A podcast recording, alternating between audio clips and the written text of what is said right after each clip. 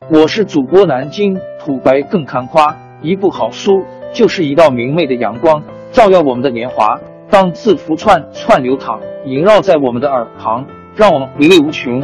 天津上元书院又和你们见面了，欢迎您的收听。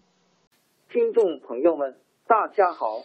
开讲前先打个小广告，作为主播，你们的关注和打赏是对我努力工作认可的结果。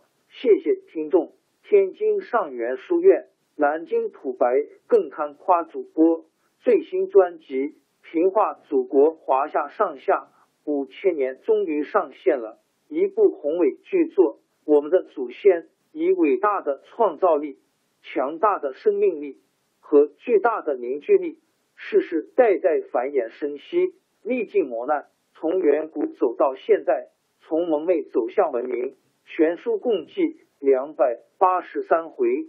作为播客，我劳动我所得，付费的有声书来了，你愿意为此花钱花时间吗？评话中华上下五千年专辑的进度更新按听众的关注和评论而定。喜马拉雅号 UID 七三二六四零二二，微信号 sh 八五七三零一四四九。请多多关注，多多打赏，谢谢大家，谢谢。下面正式开讲《评话中华上下五千年》专辑。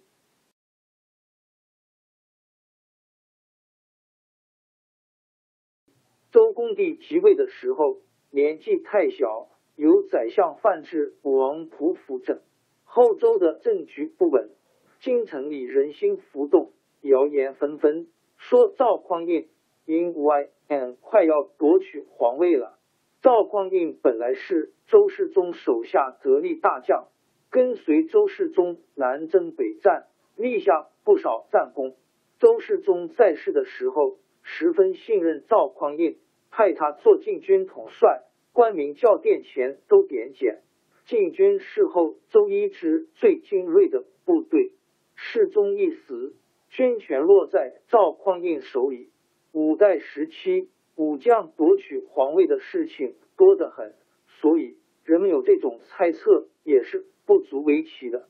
公元九百六十年春节，后周朝廷正在举行朝见大礼的时候，忽然接到边境送来的紧急战报，说北汉国主和辽朝联合出兵攻打后周边境，大臣们慌作一团。后来由范质王普做主，派赵匡胤带兵抵抗。赵匡胤接到出兵命令，立刻调兵遣将。过了两天，就带了大军从汴京出发。跟随他的还有他弟弟赵匡胤和亲信谋士赵普。当天晚上，大军到了离开京城二十里的陈桥驿，赵匡胤命令将士就地扎营休息。兵士们倒头就呼呼睡看了，一些将领却聚集在一起悄悄商量。有人说：“现在皇上年纪那么小，我们拼死拼活去打仗，将来有谁知道我们的功劳？倒不如现在就拥护赵典简做皇帝吧。”大伙听了都赞成这个意见，就推一名官员把这个意见先告诉赵匡胤和赵普。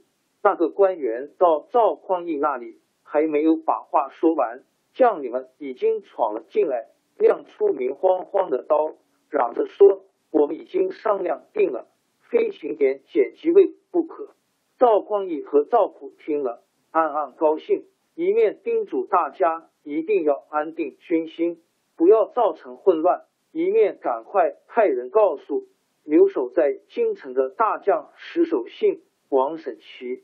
没多久，这消息就传遍了军营，将士们全起来了，大家闹哄哄的拥到赵匡胤住的驿馆，一直等到天色发白。赵匡胤隔夜喝了点酒，睡得挺熟，一觉醒来，只听得外面一片嘈杂的人声，接着就有人打开房门，高声的叫嚷说：“请点简做皇帝。”赵匡胤赶快起床，还没来得及说话，几个人把早已准备好的一件黄袍七手八脚的背在赵匡胤身上，大伙跪倒在地上磕了几个头，高呼万岁。接着又推又拉，把赵匡胤扶上马，请他一起回京城。赵匡胤骑在马上，才开口说：“你们既然立我做天子，我的命令你们都能听从啊。”将士们齐声回答说：“自然听陛下命令。”赵匡胤就发布命令，到了京城以后，要保护好周朝太后和幼主，不许侵犯朝廷大臣，不准抢掠国家仓库。执行命令的将来有重赏，否则就要严办。赵匡胤本来就是禁军统帅，再加上有将领拥护，谁敢不听号令？将士们排好队伍，开往京城。一路上军容整齐。秋毫无犯。到了汴京，又有石守信、王审琦等人做内应，没费多大劲儿就拿下了京城。将领们把范质、王普找来，赵匡胤见了他们，装出为难的模样，说：“世宗待我恩义深重，现在我被将士逼食成这个样子，你们说怎么办？”范质等不知该怎么回答。有个将领声色俱厉的叫了起来。我们没有主人，今天大家一定要行点，简当天子。范质、王普吓得赶快下拜。周公帝让了位，赵匡胤即位做了皇帝，国号叫宋，定都东京，今河南开封，历史上称为北宋。赵匡胤就是宋太祖。经过五十多年混战的五代时期宣告结束，宋太祖做了皇帝。他的母亲当然成了太后。当大臣们向太后祝贺的时候，太后却皱起眉头，显出很忧愁的样子。等大臣退了朝，侍从们问太后说：“皇上即位，您怎么还不快活？”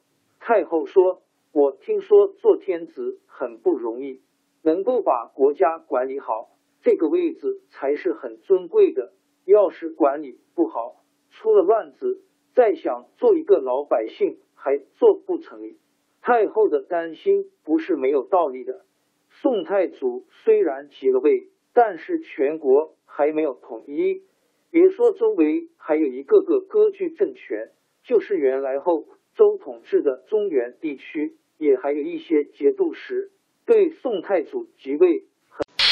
王朝更迭，江山易主，世事山河都会变迁。其实我们无需不辞辛劳去追寻什么永远，活在当下，做每一件自己想做的事，去每一座和自己有缘的城市，看每一道动人心肠的风景，珍惜每一个擦肩的路人。纵算经历颠沛，尝尽苦楚，也无怨悔。